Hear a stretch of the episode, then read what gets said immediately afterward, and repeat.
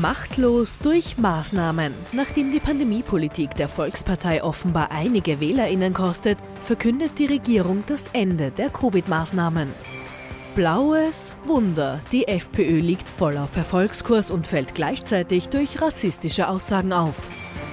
Rote Reibereien. Während in Niederösterreich der Landeschef gehen muss, bleibt es um SPÖ-Parteichefin Pamela Rendi-Wagner vorerst noch ruhig.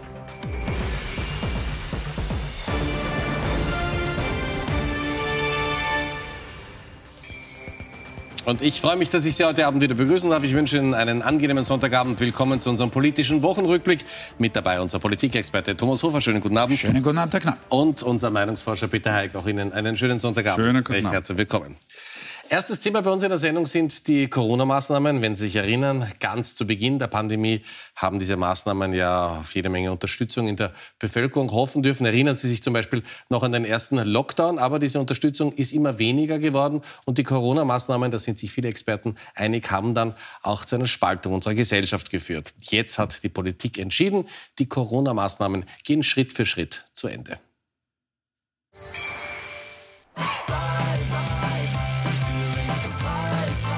Aus, Schluss und vorbei. Bis 30. Juni schafft die Regierung schrittweise alle bundesweiten Corona-Maßnahmen ab.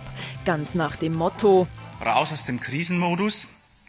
Die Entwicklung der vergangenen Monate lässt ein Ende der Krisenmaßnahmen zu. dabei gestehen sich ÖVP und Grüne auch Fehler im Corona-Management ein. Sicherlich ist nicht alles perfekt gelaufen. Wir waren aber auch mit einem Phänomen konfrontiert, das es vorher in dieser Phase noch überhaupt nicht gegeben hat. Also ich glaube auch, dass die Schulschließungen ein Fehler waren oder selbstverständlich wurden kommunikativ auch Fehler gemacht. Ja? Und da schließe ich mich nicht aus. Und wohl auch seinen Vorvorgänger nicht. Der damalige Gesundheitsminister Rudolf Anschober hat schon vor über zwei Jahren angekündigt, bald das Ziel vom Corona-Marathonlauf zu erreichen.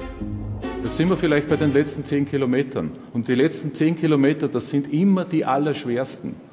Aber man hat ein Ziel vor Augen. Doch die angeblich letzten Kilometer ziehen sich massiv in die Länge.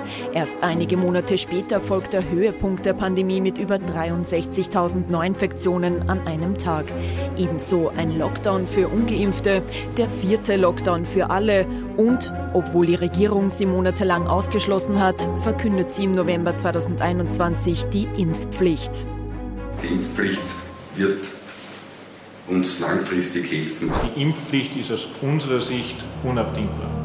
Ganz so unabdingbar ist sie dann aber offensichtlich nicht.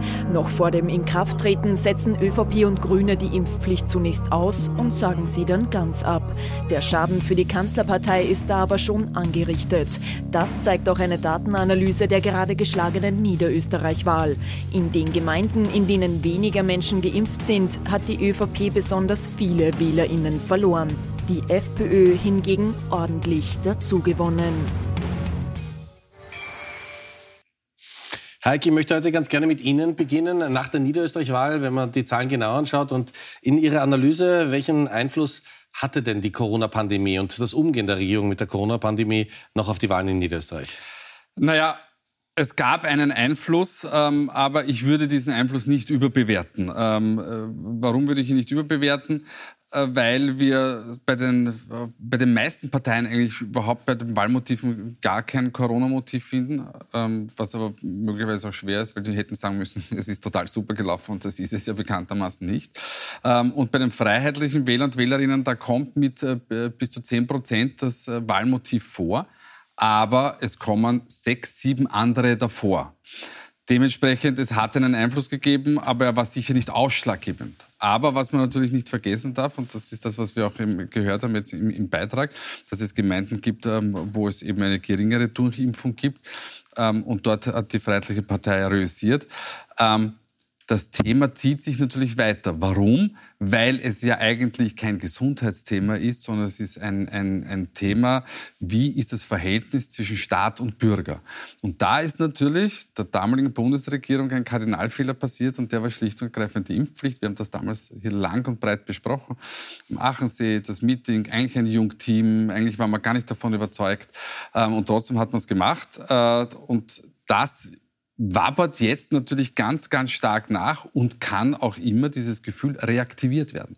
Also Herbert Kickl und die Freiheitliche Partei insbesondere können immer darauf verweisen und schaut, der Staat und die Politik und die Politikerinnen und Politiker der jetzigen Regierungsparteien, die gehen ganz, ganz andere Wege und werden möglicherweise noch einmal, unter Anführungszeichen, zuschlagen.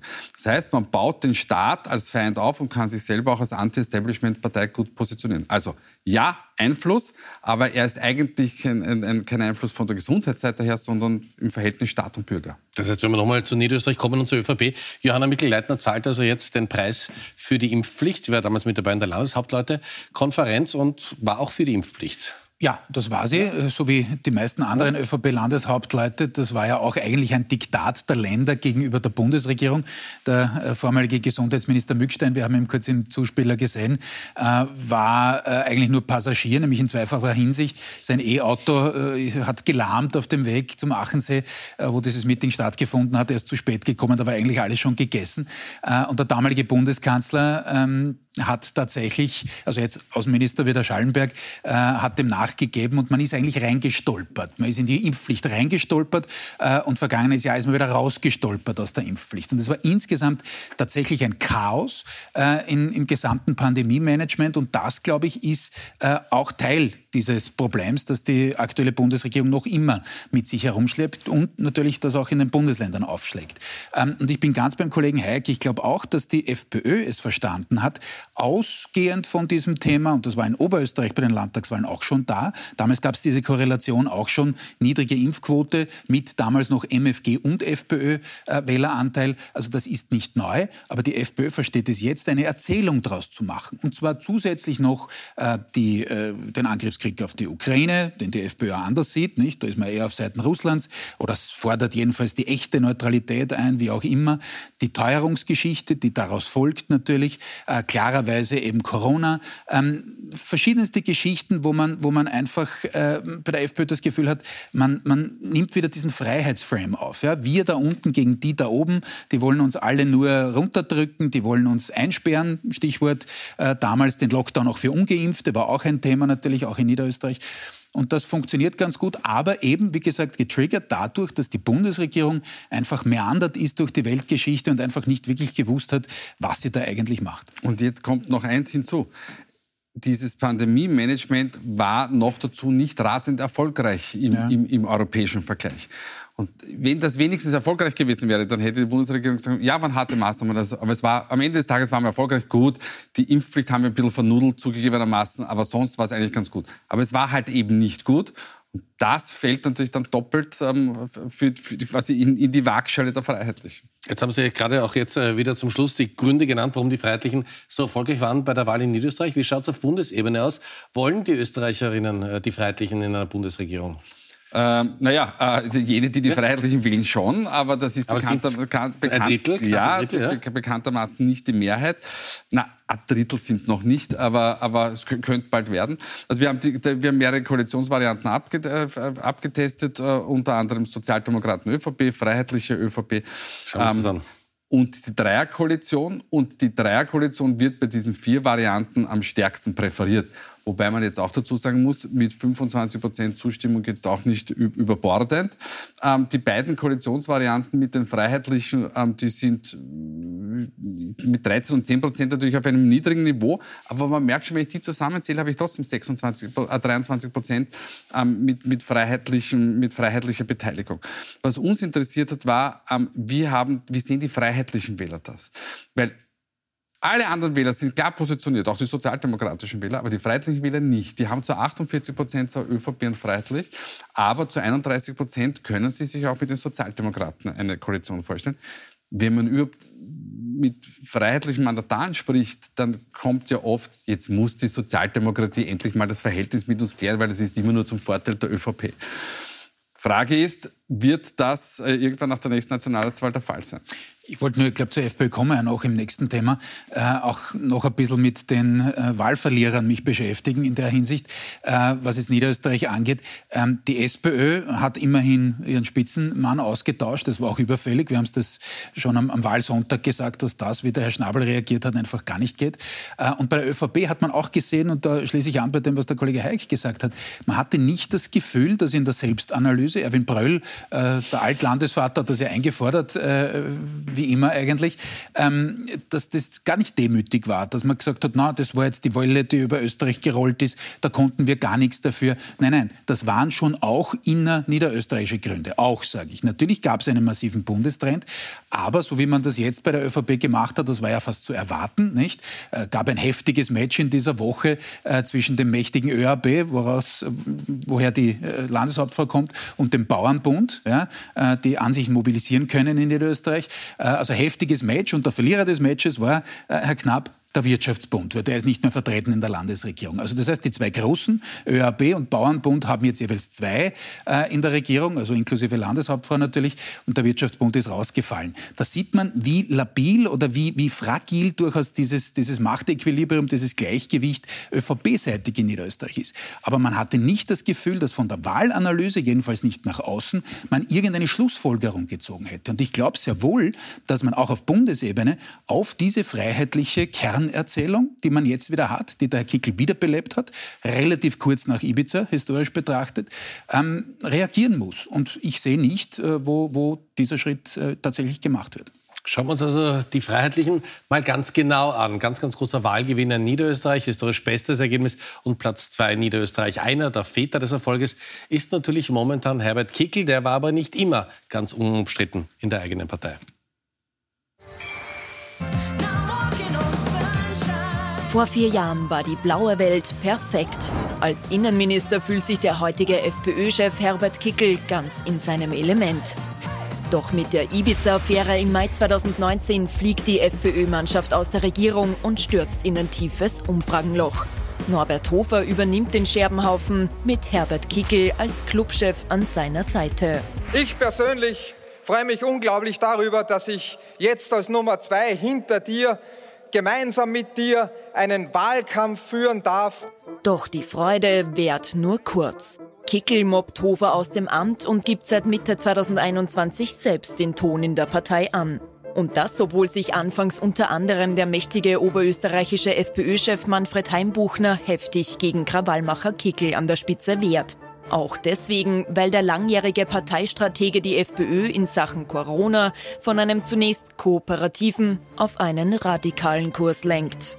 Sie treiben eine Impfung voran, wo gesunde Österreicher, man kann es nicht anders sagen, zu Versuchskaninchen gemacht werden in einem großen Feldversuch der Pharmaindustrie. Diese Regierung handelt sadistisch, jawohl, und es gefällt Ihnen, wenn Sie sich gewöhnen können. Als dann die ÖVP in die Krise schlittert und die SPÖ mit sich selbst kämpft, setzen die Blauen zum Höhenflug an.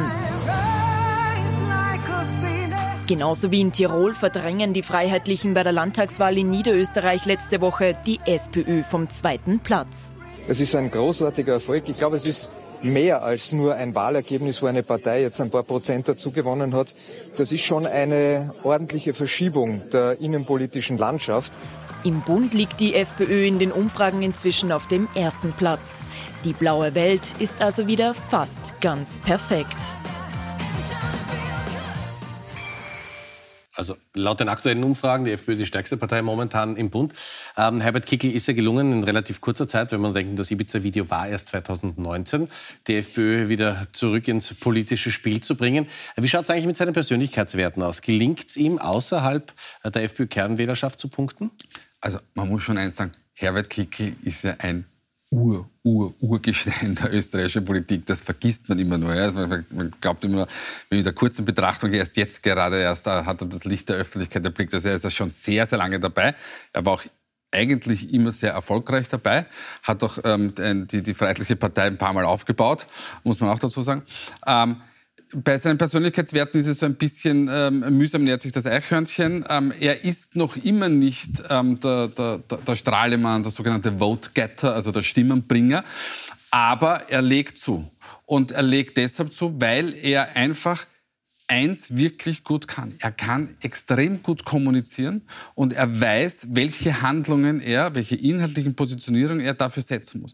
Und das ist sein großes Asset. Und das Zweite ist, was hinzukommt, haben wir letztes Mal schon hier besprochen, es gibt halt auf der anderen Seite ein, ein, ein Führungsvakuum. Ja? Also jetzt, der Herbert Kickl hat schon ähm, seinen Beitrag geleistet zu seinem Erfolg und zu dem der Partei, keine Frage.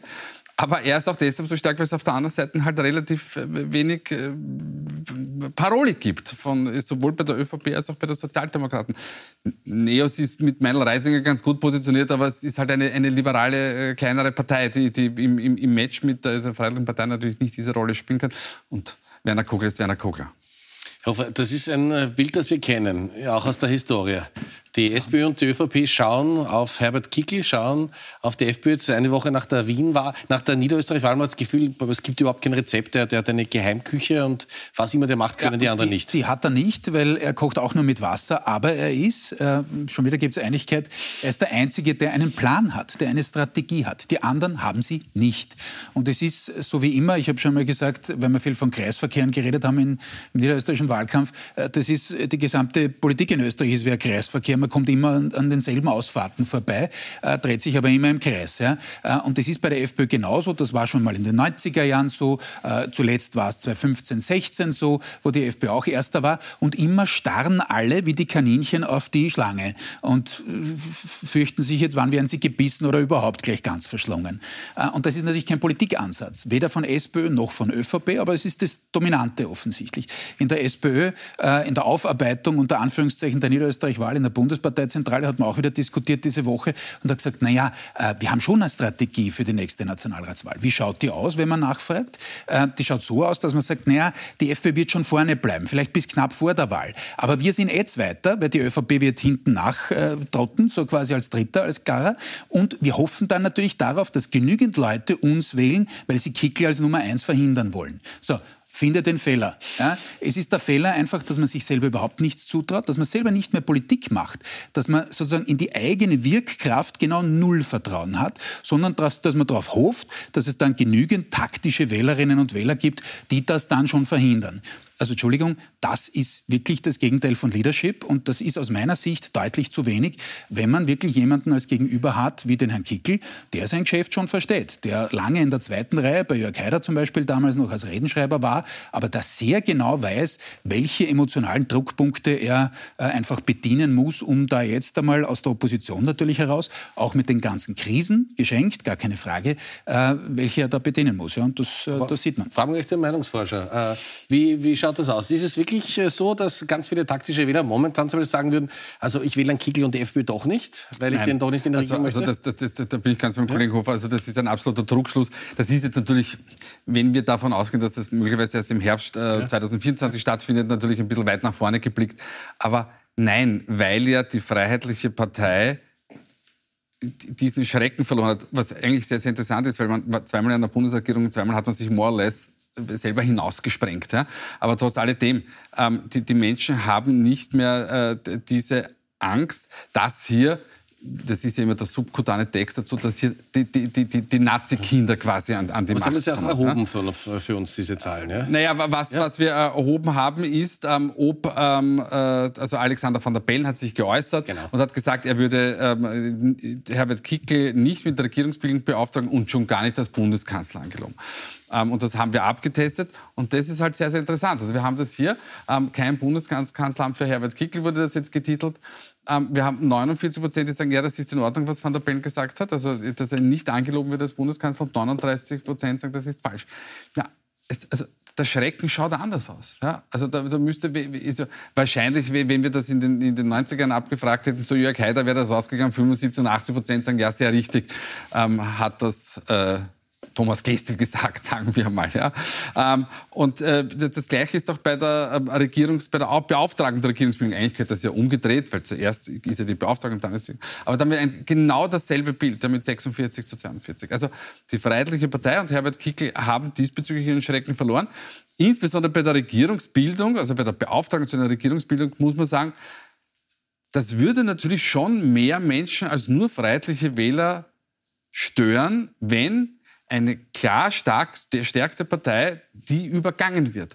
Und der Bundespräsident bekommt doch ein Problem möglicherweise damit. Weil was ist, wenn Herbert Kickl kommt und sagt, ich habe eine Koalition? Dann kann er gar nichts anderes machen als in Angelung, weil die Expertenregierung, die dann einsitzt, ist mit dem ersten Misstrauensantrag aus dem Parlament draußen. Also keine sehr kluge Aussage. Wir bleiben noch ganz kurz bei der FPÖ. Gottfried Waldhäusl, der niederösterreichische Asyllandesrat, hat in dieser Woche ja für jede Menge Aufregung gesorgt. Es geht um einen Saga von ihm in der Puls 24-Sendung Pro und Contra. Ja, ich wollte Sie fragen, wie Sie es schaffen wollen, die EU-Außengrenzen zu schließen und was Sie dazu sagen, dass äh, wenn Sie äh, Ihre Maßnahmen durchführen, durchgeführt hätten, schon vor Jahren, dass die Hälfte dieser Klasse oder eigentlich die ganze Klasse nicht äh, das Gymnasium in Wien heute besuchen würde, weil alle aus dieser Klasse, die meisten Eltern, einen Migrationshintergrund haben und darum nicht hier sitzen würden. Ich nehme an, die Frage geht ja. an den Herrn Waldhäusler und dann geben wir es in die Runde weiter. Das ist relativ einfach zu beantworten. So wie es andere Kontinente schaffen, ihre Außengrenze tatsächlich zu sichern. Wir haben Australien gehört, andere ist es auch EU-weit möglich, hier tatsächlich die Grenze zu sichern. Das kann man machen, wenn man es möchte. Und auf die Frage, äh, wenn das geschehen wäre, dass hier sehr viele nicht in dieser Schule wären, ja, wenn das schon lange geschehen wäre, dann wäre Wien noch Wien. Das sagt Gottfried Waldhäusl wahnsinnige Aufregung nach dem Saga? Ja, äh, logisch. Das wollte er auch so, ja. glaube ich. Ich komme dann noch zur parteiinternen äh, Theorie, die ich habe, was die FPÖ betrifft. Äh, ja, gut, das ist erstens eine empathische Nullmeldung und zweitens ist es natürlich offener Rassismus. Das ist ganz klar so. Wie hätte man geantwortet wie hätte man es vermuten können? Und man sagt, na, Sie sind ja eh super integriert und können hervorragend Deutsch, sind alle im Gymnasium, wunderbar. Wir reden ja von denen, die sozusagen illegal kommen, etc., etc. Nein, der Herr Waldhäusl macht da keine Gefangenen, ja, der fährt da komplett drüber. Ähm, ich glaube, er hat das vielleicht auch deshalb gemacht, äh, weil er parteiintern Fakten schaffen wollte. Da muss man wissen, dass er, kommt er aus Niederösterreich, ist jetzt der Landesrat der FPÖ, ähm, er will das weiter bleiben. Und er ist nicht der beste Freund des Herrn Landbauer, dem eigentlichen Spitzenkandidaten in Niederösterreich. Und ich bin mir sicher, er hat das äh, auch deshalb gesagt, weil er seinen Landesratssitz einzementieren wollte. So, das klingt jetzt ein bisschen komisch für die Zuschauer. Man sagt, warum sagt er dann sowas? Na, weil in der FPÖ natürlich jetzt der Effekt eintritt, na, den lassen wir uns nicht ausschießen. Also da die ganze Kritik von Ludwig, der SPÖ, vom Bundespräsidenten, Parlament, den Grünen etc. Jetzt bleibt er erst recht. Ähm, also so kann Politik auch sein, wenn es, wie gesagt, will ihm nichts unterstellen, äh, durchaus dieses taktische Manöver auch äh, mit äh, Vater des Gedankens war. Wir bleiben noch mal in Niederösterreich und kommen zur SPÖ. Wir haben ja schon ganz kurz darüber gesprochen. Jetzt schauen wir uns das im Detail an.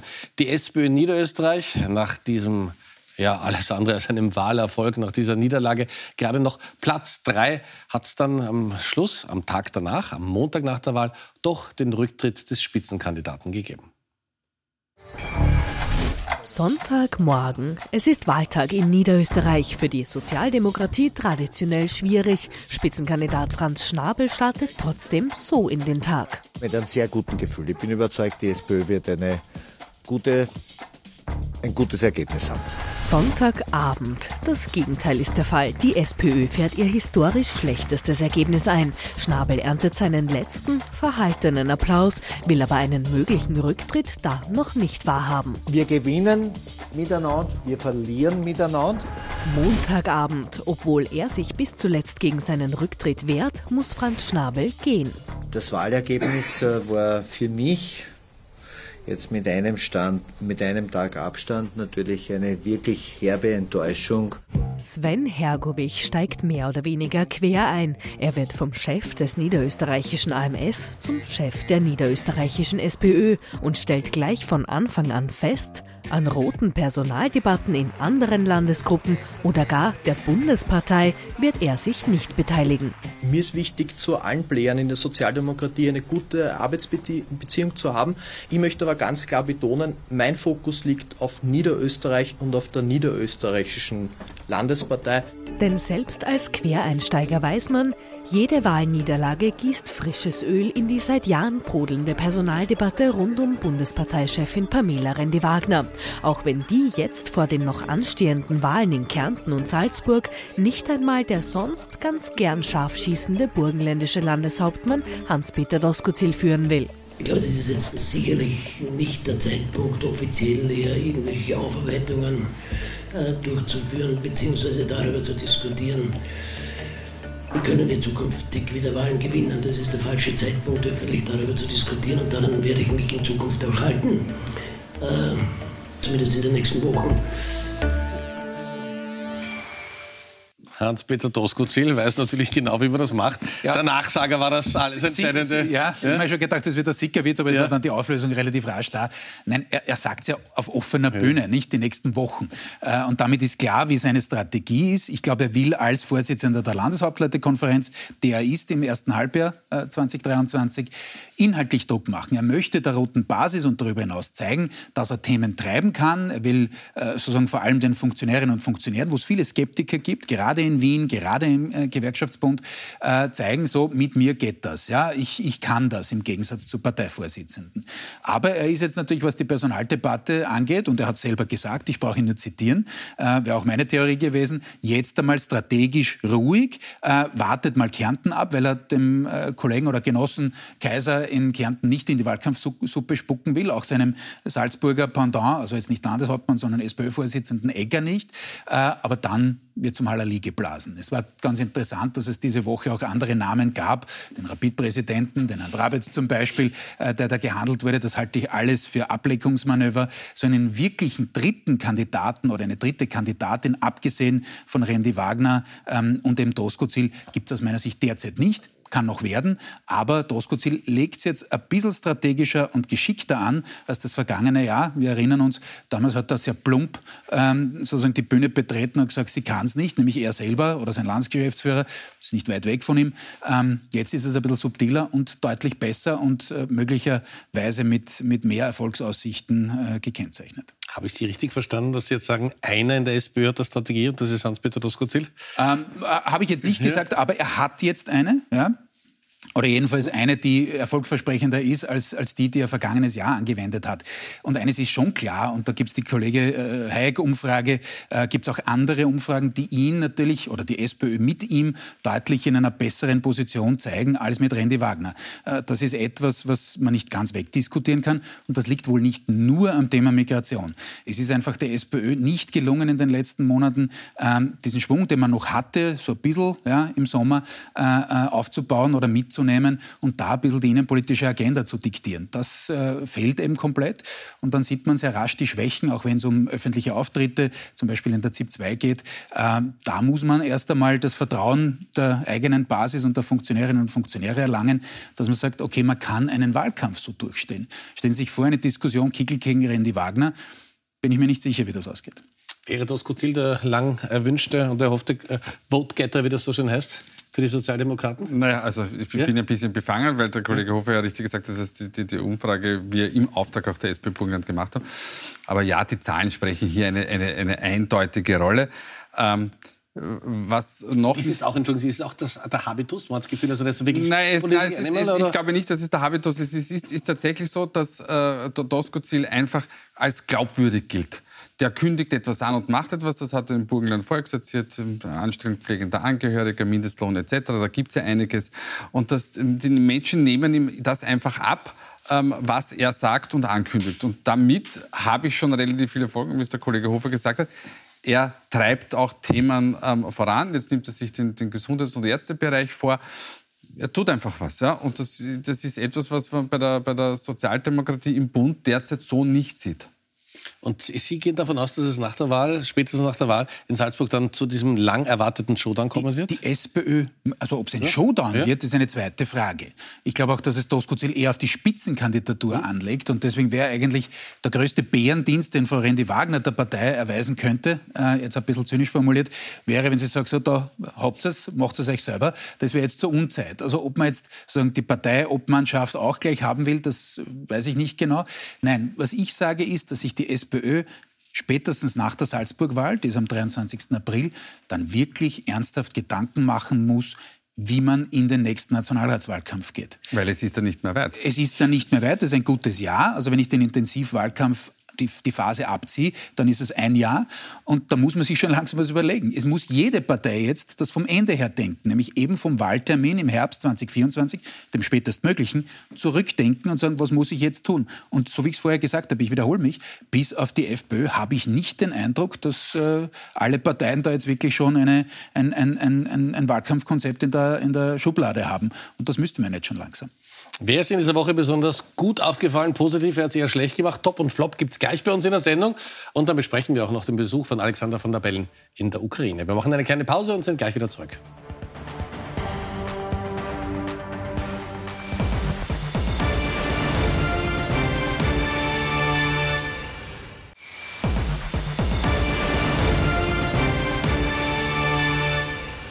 Willkommen zurück. Unser politischer Wochenrückblick. Ich freue mich, dass Sie mit dabei sind. Unser nächstes Thema ist die Auslandsreise und der Besuch von Präsident Alexander van der Bellen in der Ukraine. Er war in Kiew, um den ukrainischen Präsidenten Zelensky zu treffen und zu besuchen. Und im Rahmen dieses Besuchs ist Alexander van der Bellen dann auch die Frage gestellt worden, wie dieser Besuch von Alexander van der Bellen mit der Neutralität Österreichs vereinbar ist. Und jetzt hören wir uns seine Antwort an.